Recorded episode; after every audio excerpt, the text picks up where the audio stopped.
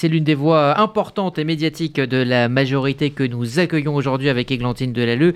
Euh, Sylvain Maillard a rejoint dès 2016 Emmanuel Macron dans l'aventure En Marche. Il est depuis député de Paris, confortablement réélu d'ailleurs en mai dernier, vice-président du groupe Renaissance à l'Assemblée nationale ou encore président du groupe d'études sur l'antisémitisme. Nous allons donc passer avec lui en revue l'actualité, mais également évoquer les liens entre la France et Israël. Sylvain Maillard, bonjour. Bonjour, merci pour votre invitation. Soyez le bienvenu dans ce euh, studio euh, de RCJ. Alors j'évoquais à l'instant l'amitié France-Israël. Vous en êtes euh, l'un des vice-présidents de ce groupe hein, d'amitié France-Israël. quelle est concrètement l'action de ces groupes d'amitié dont on a beaucoup parlé ces derniers jours?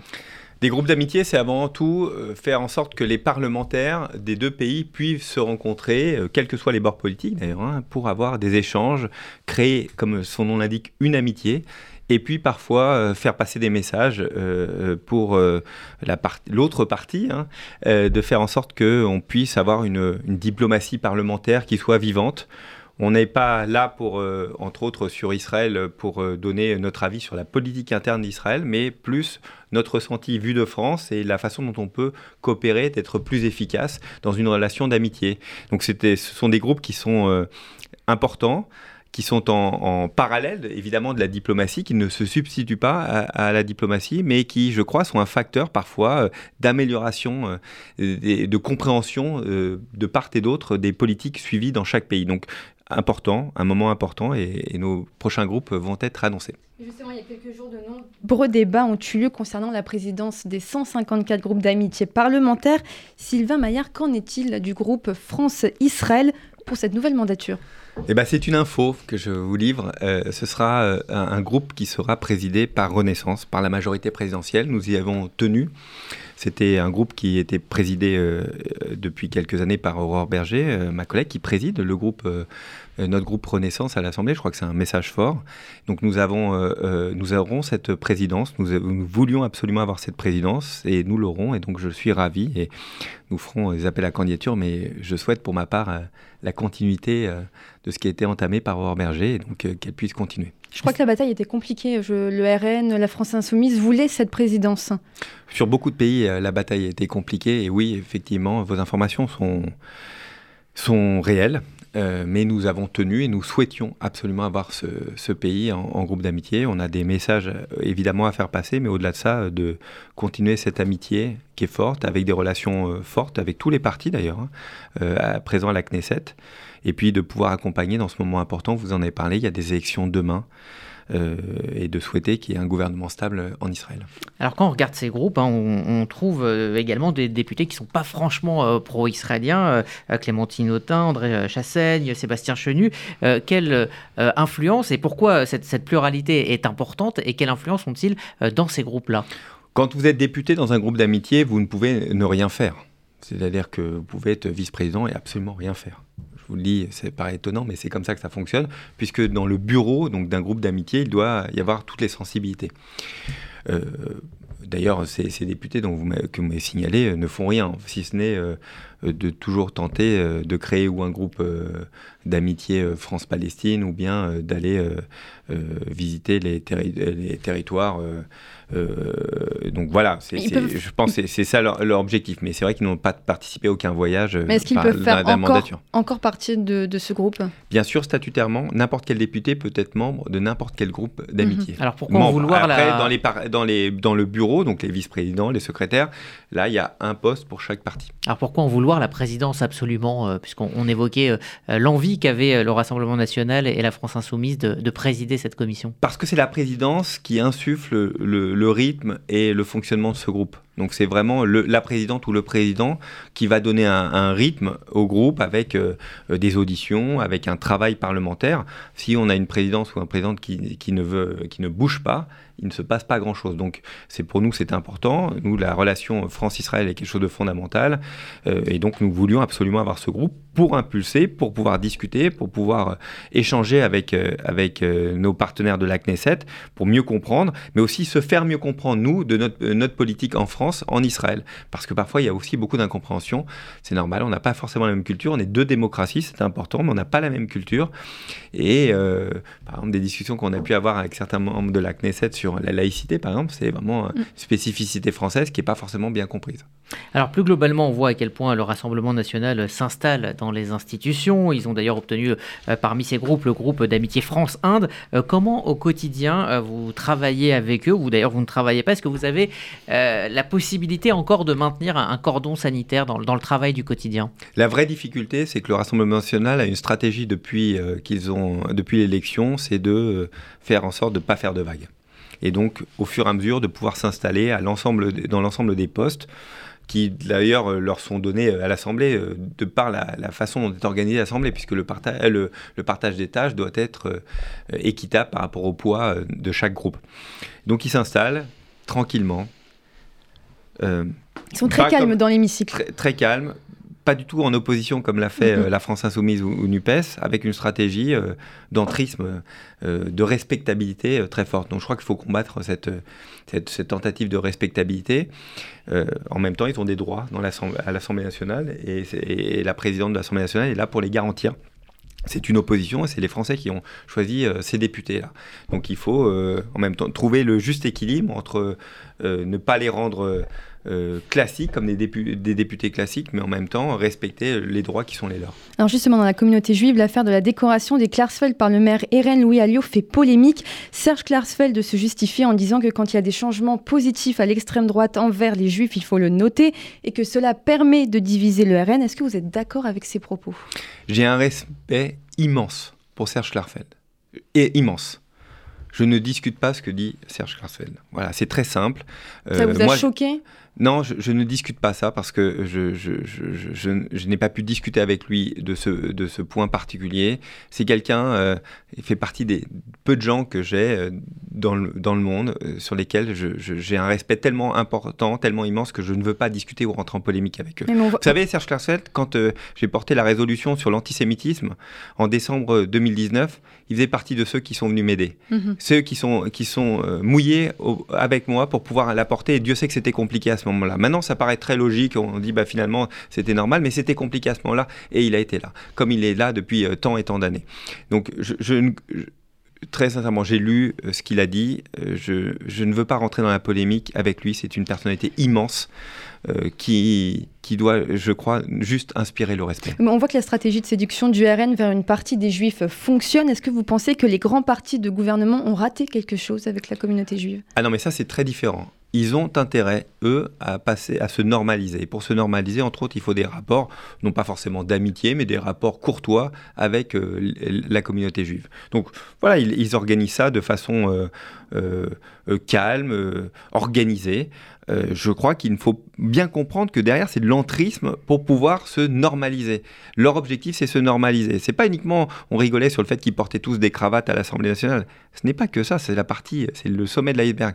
Leur idée, c'est de pouvoir être dans toutes les organisations, être visible, d'être invité partout, partout. Pas forcément de prendre la parole, mais d'être invité partout pour se normaliser. S'ils se normalisent, ils pensent qu'ils pourront être au pouvoir en 2027. Mais alors justement aujourd'hui, quel est le parti le plus dangereux pour les Juifs Est-ce que c'est la France insoumise ou est-ce que c'est le Rassemblement national? Les deux, les deux sont en réalité euh, dangereux.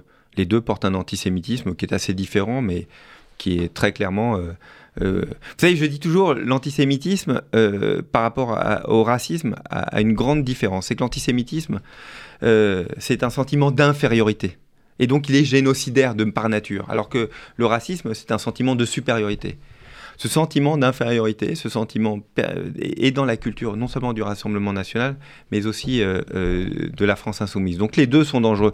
Je ne mets pas un signe égal entre les deux, mais les deux sont dangereux, dangereux pour la démocratie, dangereux pour l'ensemble des communautés, particulièrement la communauté juive qui de toute façon sera toujours celle qui sera attaquée la première Pourquoi? Bah, C'est comme ça. Parce que ce sentiment antisémite d'infériorité fait que, fait que ce sera évidemment le, symbole. Alors vous essayez de, rappeler effectivement la, nature du Rassemblement national, son, son origine xénophobe. justement, en mi-octobre, Astrid Pagnosian-Bouvier, Bouvet pardon, a, qualifié, a qualifié le, le, RN donc, de xénophobe à l'Assemblée. Elle a écopé d'un rappel de la part de la présidente de l'Assemblée, euh, est-ce que euh, cela veut dire qu'on ne peut plus euh, qualifier un parti d'extrême droite de xénophobe au sein, de l'Assemblée? Est-ce que ça va être de plus en plus difficile de dénoncer le Rassemblement national? Écoutez, c'est une séquence. J'étais en dans l'hémicycle à ce moment-là. En fait, il y a eu toute une il faut voir que ça, a duré une heure et Astrid était la dernière en fait à passer à ce moment-là où il y a eu déjà euh, des rappels, euh, des rappels et des inscriptions de sanctions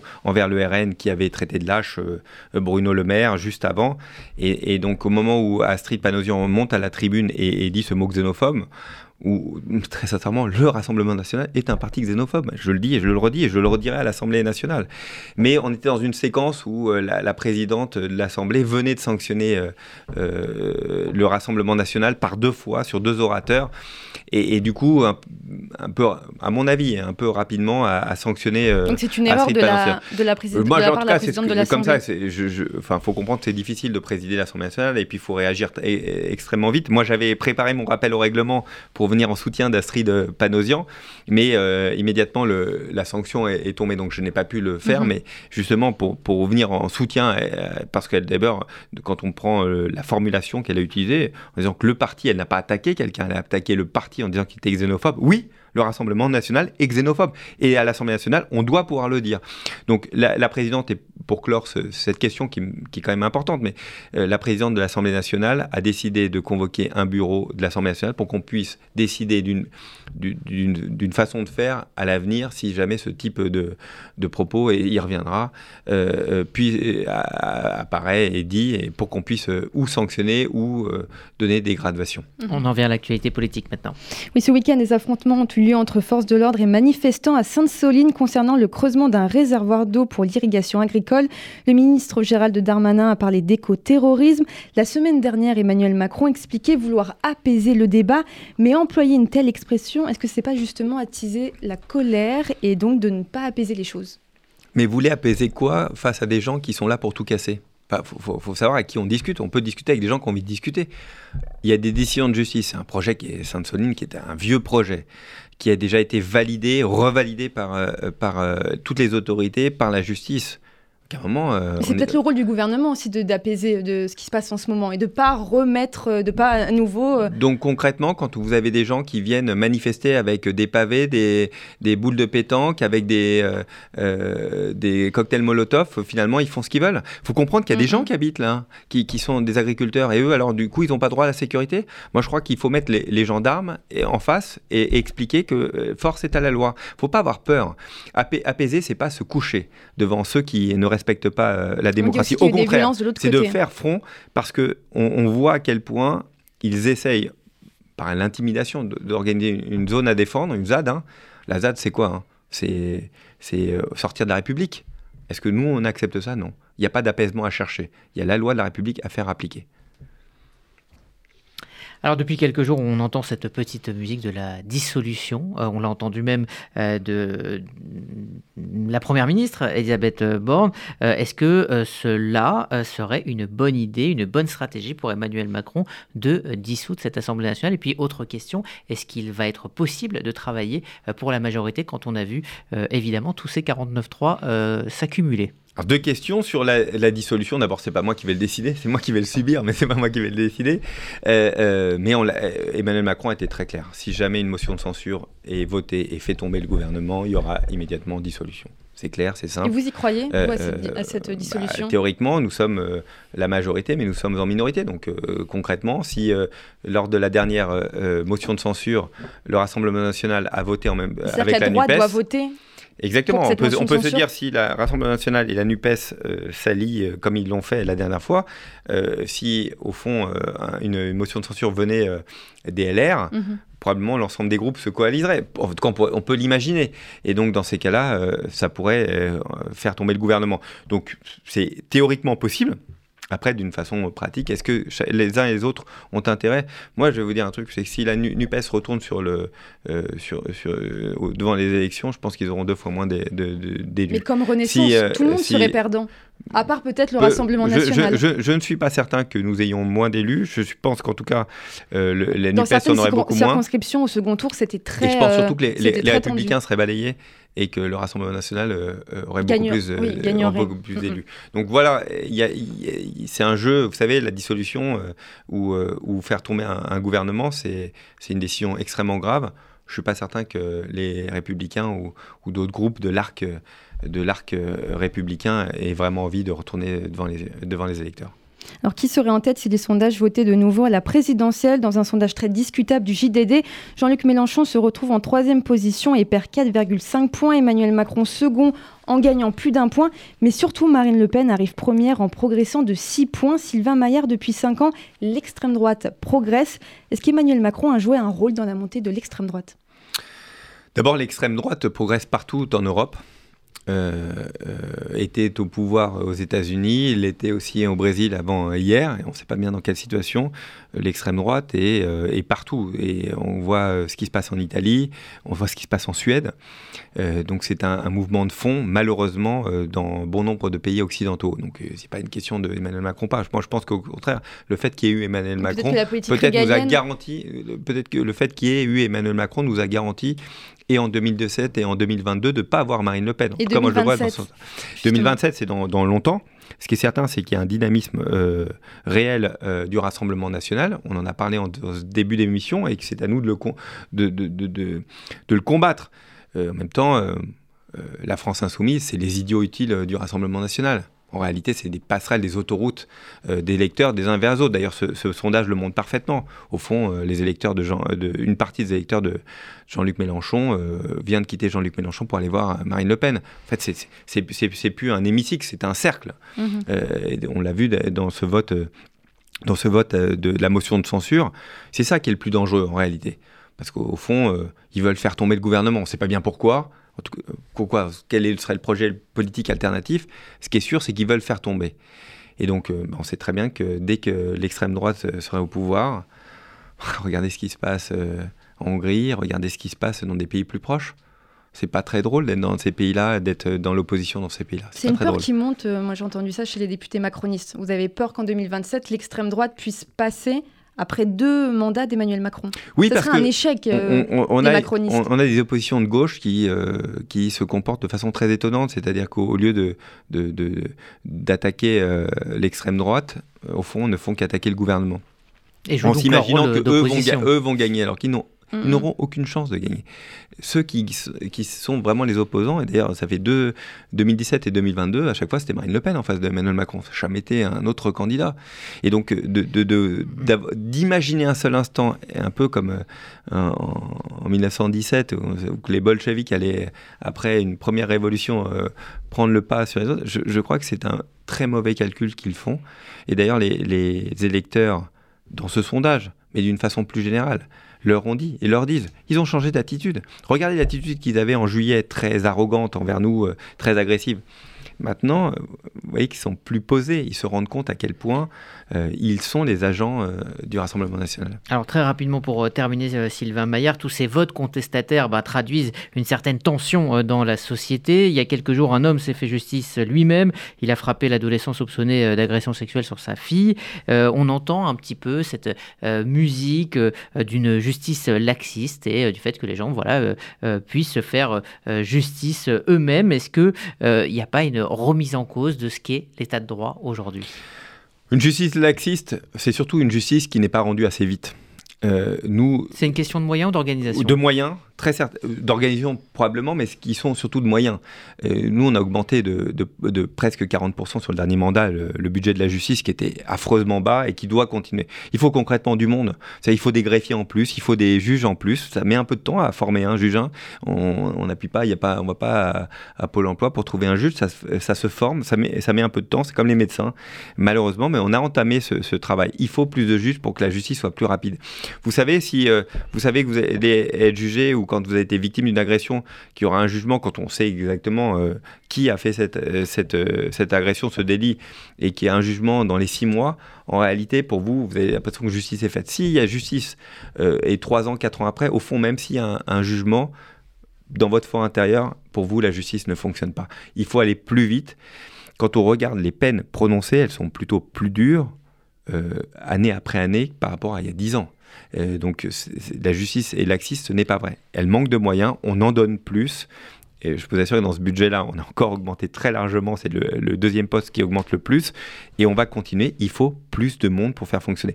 Il n'y avait pas assez de magistrats, il n'y avait pas assez de greffiers, il n'y avait pas assez d'organisations, pas assez d'ordinateurs. Enfin, c'est des choses très basiques. Quand nous sommes arrivés en 2017, il faut réorganiser ça. On a mis beaucoup d'argent, on continue à le faire. Sinon, on ne pourra jamais avoir une justice euh, au, niveau de, ne serait-ce que de, nos partenaires européens, où on a des budgets qui sont bien supérieurs aux nôtres encore. on va y arriver. Et je crois que la justice sera mieux rendue à ce moment-là. Merci Sylvain Maillard. Merci à vous. Merci Glantine de